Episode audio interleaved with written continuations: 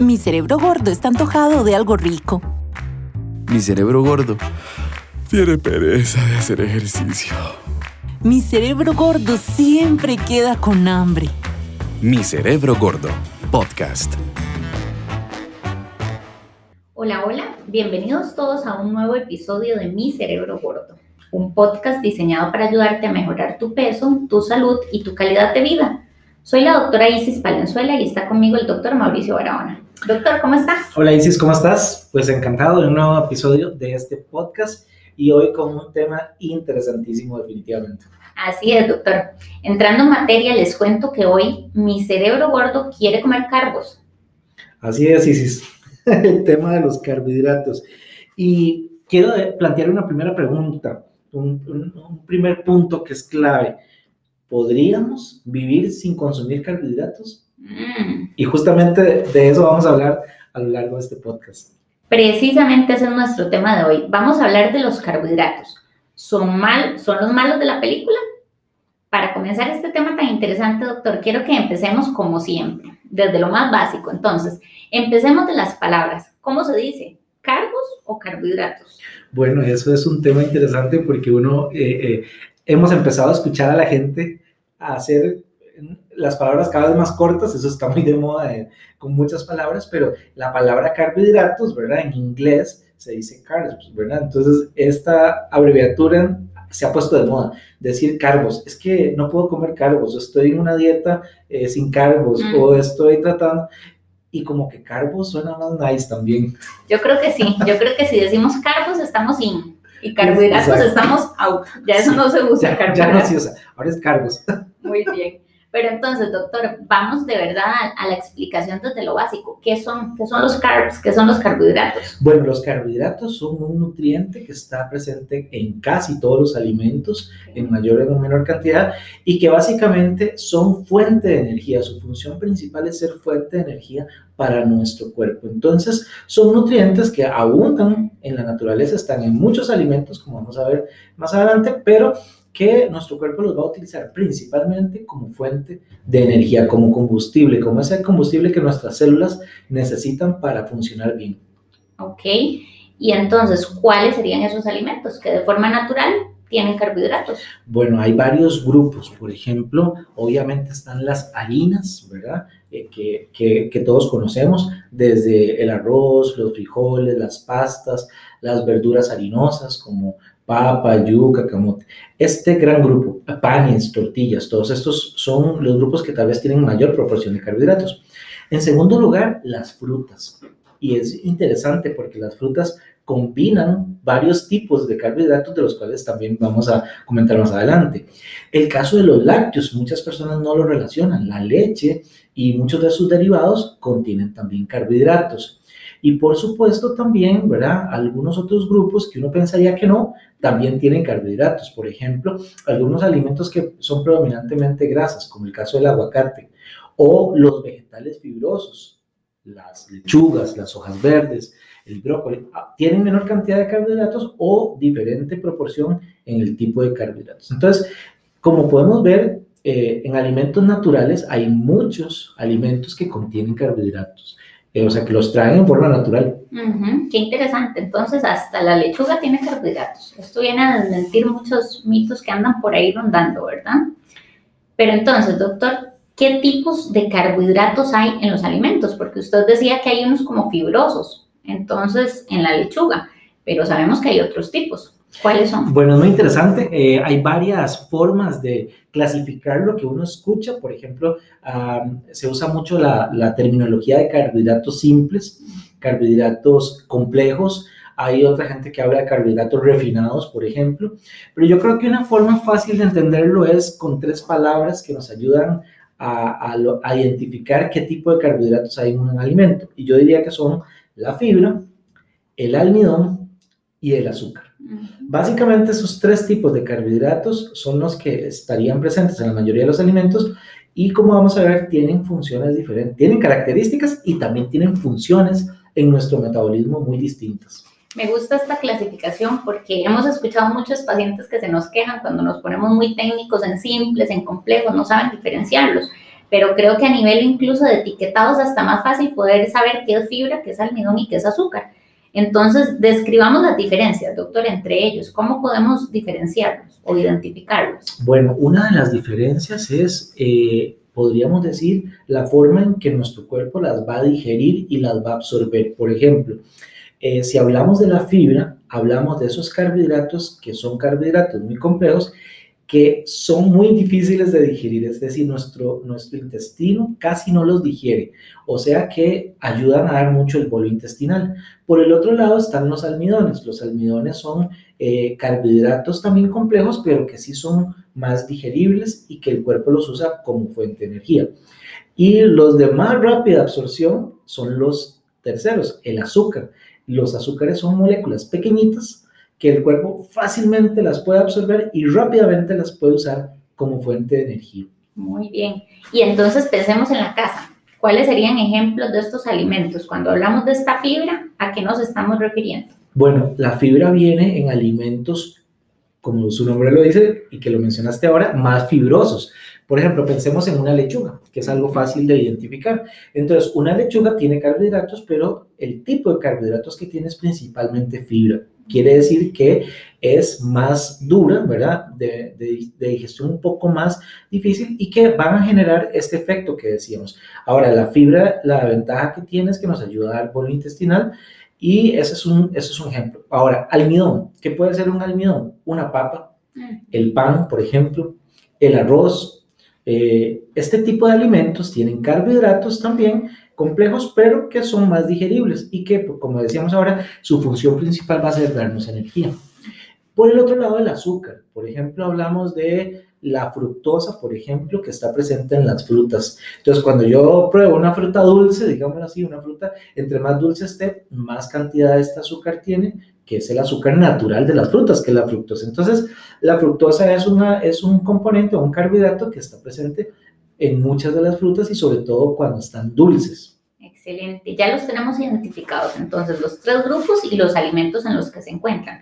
Hablemos ahora, doctor, del efecto que generan en nuestro metabolismo este tipo de nutrientes. Hablemos de la fibra. ¿Qué efecto tiene la fibra en nuestro metabolismo? Bueno, y qué bueno que comienzas, Isis, por ese, por la fibra, ¿verdad? Porque es uno de los nutrientes más importantes o de los tipos de carbohidratos que nosotros deberíamos darle hoy en día más importancia en nuestra dieta. Y debería ser el tipo de carbohidrato del que comamos mayor proporción. ¿Por qué razón? porque la fibra tiene una gran importancia en la regulación de la microbiota intestinal. Estas bacterias ISIS que tenemos en el intestino y que son reguladoras, hoy sabemos no solo de la digestión, sino hasta del metabolismo. Entonces, hoy vemos muchísima gente con colitis, muchísima gente con estreñimiento, muchísima gente con síndrome de intestino irritable, todos estos trastornos del colon que se deben a una mala función de estas bacterias, a que estas bacterias están, eh, con, hay, un desbalance de estas bacterias, hay, hay más bacterias malas, podríamos decir, que bacterias buenas. Y estas bacterias malas producen gases, producen agua, producen distensión, inflamación del colon constantemente y mucha de esta disfunción se debe a que nuestra dieta también no está bien balanceada, sobre todo en el consumo de fibra. Pero aquí también escuchamos quejas, doctor, porque tenemos cantidad de, amigas, es muy frecuente en mujeres, ¿verdad? Que nos dicen, yo consumo todo integral, todo, el pan es integral, yo consumo todos los vegetales crudos, todo lo que diga extra fibra lo compro. Entonces, ¿qué pasa con esto también, el exceso de fibra? Bueno, hay personas, por ejemplo, con, eh, eh, tenemos muchos pacientes con síndrome de intestino irritable. Estas personas eh, pueden ser más sensibles a los excesos de fibra y ese exceso de fibra en algunos momentos más bien puede generarles eh, síntomas desagradables. Entonces hay que escoger bien los alimentos que toleran mejor y ver cuáles tipos de fibra asimilan mejor. Ahora, en términos generales, para una persona, lo más importante es que el aporte de fibra nos permita modular bien esta microbiota intestinal, tener más proporción de bacterias buenas que de bacterias malas en el colon para estar saludables. Muy bien, perfecto. Entonces ya sabemos cuál es este efecto de la fibra. Ahora hablemos del almidón, que el ejemplo que pusimos es la papa para identificarlo. Aquí vamos a hablar qué efecto tienen este tipo de carbohidratos, los almidones, en nuestro metabolismo? Bueno, si yo me como una papa, ¿verdad? Que tiene este otro tipo de carbohidratos, ya no tiene tanta fibra, ¿verdad? Este alimento, sino que los carbohidratos son más fáciles de extraer de, este, alimento, de, de la matriz de este alimento que es la papa. Entonces yo voy a absorber estos carbohidratos, se absorben en forma lenta, ¿verdad? Y van a tener un efecto y es que eh, van a circular a través del torrente sanguíneo, a través de la circulación, a todos los órganos del cuerpo. El, principal va a ser al músculo, porque el músculo es el principal tejido que gasta este tipo de carbohidratos utilizándolos como fuente de energía para el movimiento diario que tenemos todos. Entonces el músculo va a ocupar, pero también hay otros órganos que van a necesitar cierta cantidad de glucosa que proviene de estos alimentos. Entonces son carbohidratos que se absorben lento, pero que van a ser muy bien distribuidos a, través de, la circulación a todos los órganos del cuerpo que lo necesiten como fuente de energía.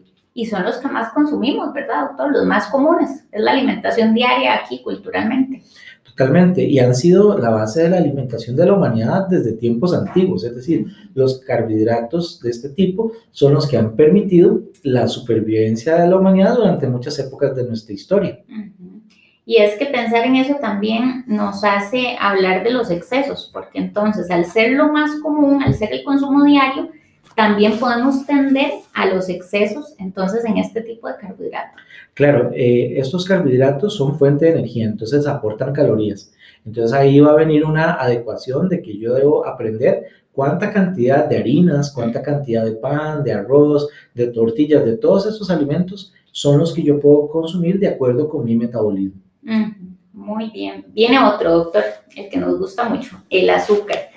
¿Qué efecto tiene el consumo de este carbohidrato, el azúcar, en nuestro metabolismo? Bueno, el azúcar, al ser las moléculas más pequeñas en, en, su tamaño y en su estructura química, son los carbohidratos más fáciles para el cuerpo de utilizar y más fáciles de absorber. Son como gasolina, ¿verdad? Echamos la gasolina en el fuego, se arma la llamarada, ¿verdad? Y rápidamente se acaba y se baja la llama nuevamente porque son de efecto rápido. Eh, nos dan energía rápida, pero también se gastan muy rápido. Entonces, por ejemplo, pensemos en, en, alguien que va a hacer ejercicio, por ejemplo. Entonces, si se come, por ejemplo, una manzana, ¿verdad? Eh, ese tipo de carbohidratos le van a durar un poquito más de tiempo. Pero si se, si se come, digamos, dos cucharaditas de azúcar, por decir algo, ¿verdad? Eh, o de miel de abeja, por ejemplo, esa va a ser azúcar que se absorbe rápido, pero también se va a gastar rápido, no le va a durar tanto tiempo. Entonces, este tipo de carbohidratos que son los azúcares son energía rápida, energía para usar ya, pero también se gasta muy rápido. Mm, muy interesante este tema del azúcar. Tenemos que seguirlo conversando porque aquí sí hay la posibilidad muy grande de tener un exceso de consumo de azúcar. Creo que nos sucede a muchos. Ahora, doctor, hablando de los carbohidratos, también pensamos en el proceso que esto lleva. Se habla de los carbohidratos procesados. ¿Cuáles son estos y qué pasa con ellos?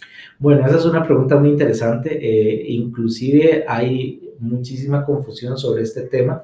Y te pongo un ejemplo y volvamos a nuestra papa con la, con la que estamos hoy. Una papa cruda, que yo la voy a hervir, la pongo en agua hirviendo, la cocino, ya es, una, ya es un carbohidrato procesado. O sea, ya se sometió a un procesamiento en este caso la cocción. Entonces, cada vez que cocinamos cualquier alimento, ya lo estamos eh, modificando, ya lo estamos transformando. Y este procesamiento puede ser eh, para que el alimento sea más comestible, ¿verdad? Nadie se come una papa cruda, ¿verdad? Que es de textura muy dura, pero ya una papa cocinada ya sí es más fácil comerse. Entonces, el procesamiento ayuda a que sea más eh, comestible, a que sea más agradable, por ejemplo, o a que sea más duradero el alimento. Entonces, no todo el procesamiento es malo, ¿verdad? Porque hay muchos alimentos que tenemos que procesarlos de alguna manera para poderlos consumir. Por ejemplo, el caso de cocinar un alimento. Ya esa es una forma de procesamiento. Entonces no podemos condenar a todos los carbohidratos procesados, porque si solo la papa cocida ya lleva un proceso, no está mal. Ahora, esto nos hace pensar que estamos confundiendo el término. Tal vez el problema, doctor, no serían los carbohidratos procesados, sino los ultraprocesados. Ahí ya hablamos de otra cosa, porque ya un ultraprocesado sería que a esta papa. Otra vez, yo le extraigo su almidón, por ejemplo, ya a nivel de una industria, por ejemplo, de alimentos. Y además a esta papa que les extraigo su almidón, le voy a adicionar, por ejemplo, grasa. Le voy a poner un aceite vegetal. Y además le voy a agregar un colorante. Y además le voy a agregar un preservante. Y además le voy a agregar un antioxidante. Y, y ahí, Mm, y entonces ya esto se convierte, ya, ya no es esa papa hervida nada más, sino que ya es una papa que ya tiene un proceso distinto. Y este se convierte entonces ya en una papa frita. Y ya una papa frita que tiene todas estas cosas que acabo de comentar, ya es un alimento ultra procesado, porque ya es algo que ya no lo vamos a poder hacer en la casa. Yo en la casa sí puedo hervir una papa, ¿verdad? Para suavizarla y comérmela y agregarle algo, pero ya cuando a nivel de la industria se le hace ya un, un procesamiento de este tipo de nivel, ya estamos hablando de un alimento ultra procesado. Muy bien. Y es que aquí ya estamos añadiendo otro amigo a la película, que es la grasa. Teníamos solo la papa, que era el carbohidrato, y le estamos añadiendo la grasa. Entonces aquí también nutricionalmente hablando estamos haciendo una combinación. ¿Qué tal esta combinación, doctor? ¿Qué podemos decir de carbohidrato y grasa juntos? Uy, eso, eso ya empieza a, a meternos en terrenos, en terrenos delicados. Claro, porque el, el almidón en forma natural de esa papa es, como podríamos decir, un carbohidrato eh, bueno, un carbohidrato que nos da energía. Cuando ya le adicionamos grasa, ya la cosa empieza a cambiar. ¿Por qué? Porque la combinación de carbohidratos con grasa hace que aumente el sabor, evidentemente, a ese alimento. O sea, cualquiera puede saber que una papa hervida no sabe igual que una papa frita, ¿verdad? Claramente son dos cosas distintas. Entonces aumenta el sabor y al aumentar el sabor activa más nuestros receptores de sabor que tenemos en la boca y en la lengua y entonces la combinación con la grasa hace que tengamos el deseo de comer más de ese alimento. Entonces, yo puedo probar la papa hervida solamente y tal vez con una papa ya no quiero comer más, pero si esa papa es frita, ya le adicionamos grasa, ahí sí voy a querer comer mucho más. Claro, es el nuevo amigo de la película. Y todavía hay otro, doctor, la sal. La papa frita no es papa frita, sino tiene la papa, la grasa y la sal. Y la sal. Y esa ahora triple combinación que estás comentando es ya la bomba atómica. Si tú lo ves, Isis, esa es la base de la mayoría de las preparaciones de los alimentos que vemos eh, en los restaurantes y en los servicios de comida rápidas. Básicamente esa es la combinación de la mayoría. Carbohidratos con grasa adicionada y con mucha sal adicionada también. Y esta combinación, aunque la sal como tal no aporte calorías, no aporta calorías adicionales, el hecho de que yo le ponga sal, lo que hace la sal es potenciar el sabor. O sea, que ese sabor de la grasa todavía no sepa mucho más y entonces es otra, otra combinación que eh, habíamos mencionado esta palabra en un podcast anterior de alta palatabilidad, o sea, de un poder activador de, de, del gusto y que nos haga querer comer más y más y más. O sea, tiene esa combinación grasa y sal, es una bomba para que nos active el deseo de comer más. Claro, es un tema que, que vemos también en la repostería, ¿verdad? Es esta mezcla con la cual tenemos que tener cuidado, la bomba atómica, dijo el doctor. Bueno, doctor, para cerrar entonces este tema de los, de los carbohidratos procesados y ultraprocesados, la pregunta importante, ¿son buenos o son malos, doctor? Bueno, depende, porque tenemos ejemplos, acabamos de poner un ejemplo que decimos es una papa que además es frita con grasa y además le pusimos una tonelada de sal, ¿verdad?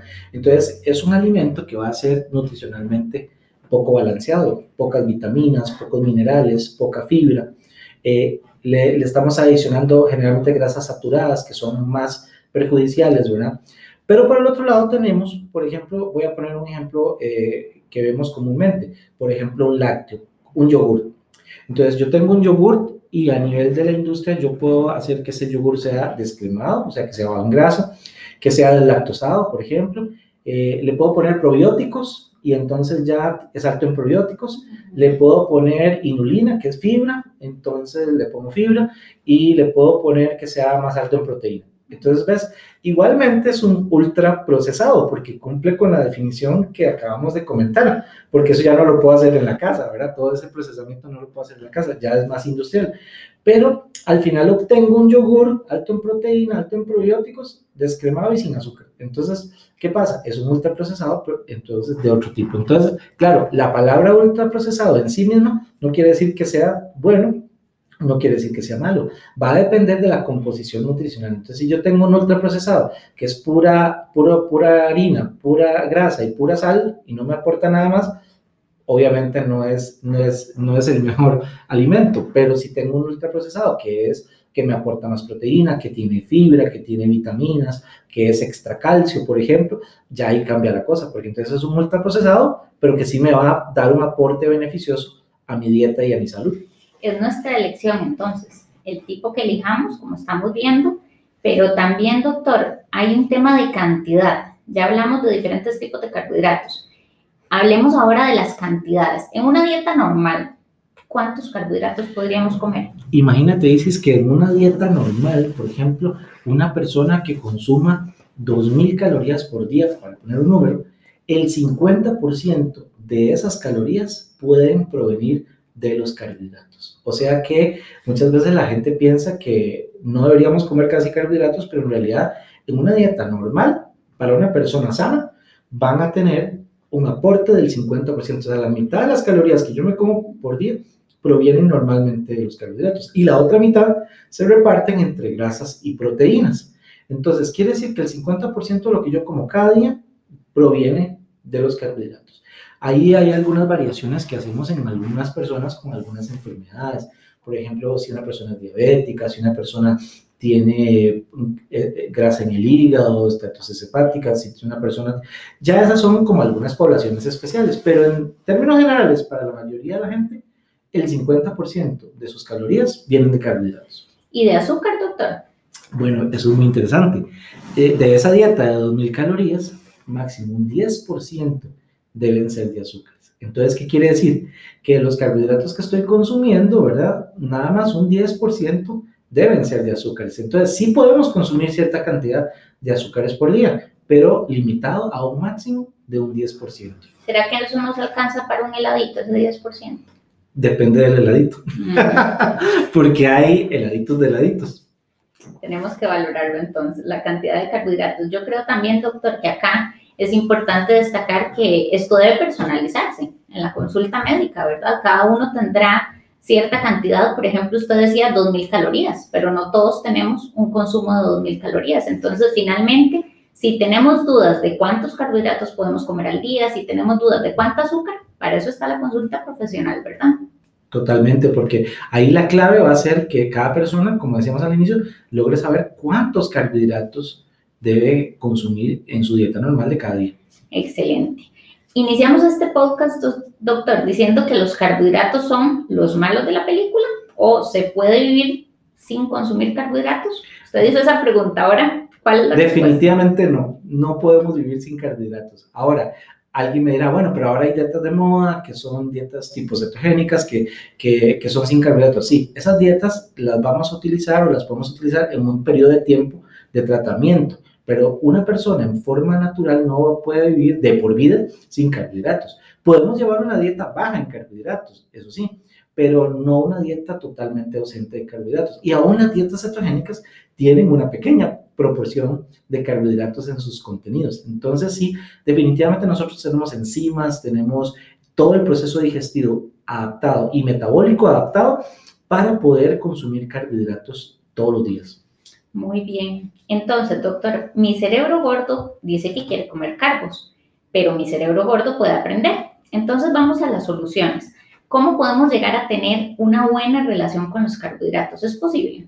Es súper posible y súper necesario que aprendamos cómo hacerlo porque todos los días consumimos carbohidratos. Entonces vamos a aprender hoy cinco estrategias para tener una buena relación con los carbohidratos. Perfecto, vamos a ellas. La primera, doctor, controla la cantidad de carbohidratos. Este es un primer punto que es clave, definitivamente, la cantidad de los carbohidratos. ¿Por qué? Porque la cantidad va a ir, como decías ahora, dependiendo de cada persona. Cada persona, según el aporte de su dieta, va a tener que regular esta cantidad de carbohidratos, sobre todo en personas que tienen sobrepeso, por ejemplo, que tengan obesidad, necesitan controlar la cantidad de carbohidratos. En todas las personas hay un consumo determinado de carbohidratos. Entonces, conocer la cantidad que yo tengo derecho por día. Si yo como más carbohidratos de la cuenta, como son fuente de energía, lo decíamos anteriormente, entonces yo voy a, a guardar lo que no gasté. Entonces voy a acumular esos carbohidratos y el cuerpo los transforma en forma de grasa y los almacena en forma de grasa. Entonces es muy importante no excederse en la cantidad de carbohidratos. Perfecto. Y para saber cuál es la cantidad, necesitamos consultar, ¿verdad? Totalmente, porque esto es individual, esto es personalizado y obviamente hay personas que uno lo ve, comen más, más cantidad de harinas, por ejemplo, panes y, y no engordan, y otras personas comen menos y sí engordan. Entonces, claro, esto tiene que ser personal aún dentro de la familia, doctor. No podemos compararnos ni siquiera con los que viven en la misma casa. Tenemos que saber cuál es nuestra propia cantidad para poder controlarla.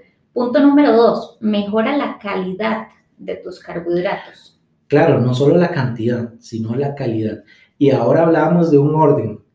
Fibra, primero, almidón, segundo, y de último, azúcar, ¿verdad? Entonces, en ese orden deberíamos empezar a escoger nuestros alimentos con esas prioridades. O sea, ¿qué alimentos me aportan más fibra? Preferir más esos. ¿Qué alimentos me dan almidón? Y los menos, los alimentos que me aporten azúcar. Entonces, ese es el orden en el que debemos escoger la calidad de los carbohidratos que consumimos diariamente en nuestra dieta. Muy bien. Punto número tres, usa carbohidratos naturales.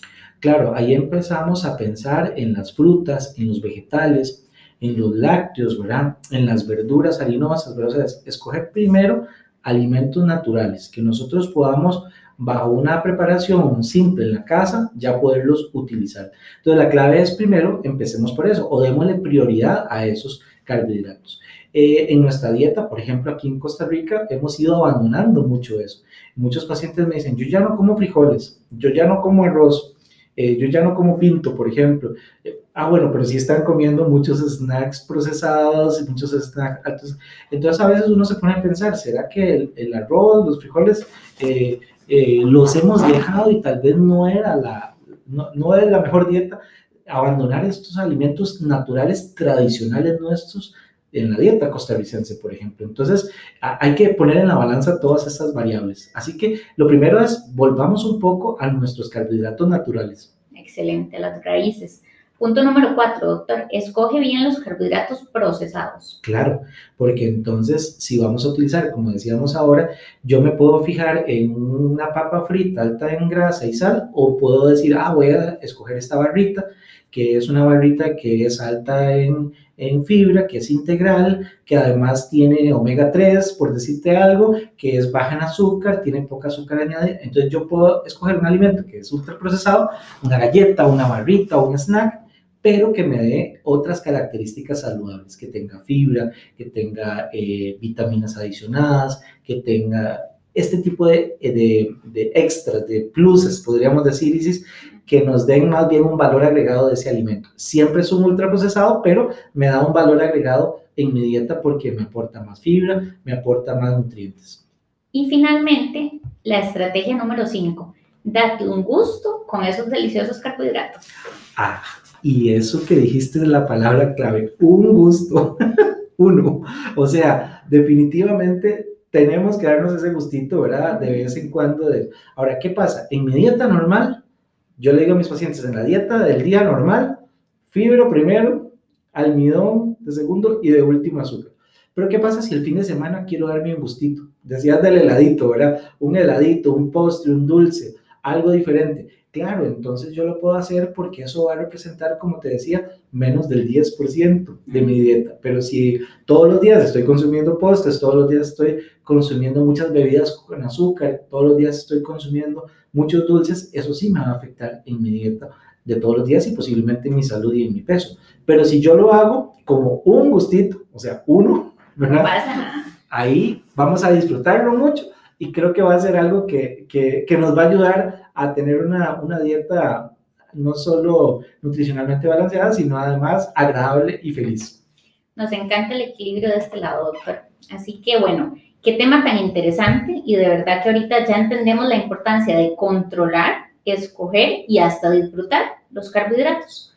Hoy aprendimos cómo tener una excelente relación también con los carbohidratos. Doctor, muchas gracias por compartir este tema con nosotros. Mi cerebro gordo es una producción de ICOMET, el Instituto Costarricense de Metabolismo. Participa de este podcast y envíanos tus preguntas y comentarios a podcast.icometcr.com. Además, en nuestra página web www.ecommercecr.com podrás escuchar todos nuestros podcasts y encontrar nuestras redes sociales. Te esperamos en el próximo podcast. Hasta la próxima. Seguí escuchando más episodios de este podcast, porque mi cerebro gordo siempre puede aprender. Ingresa a www.ecometcr.com para escuchar todos los episodios y seguirnos en redes sociales.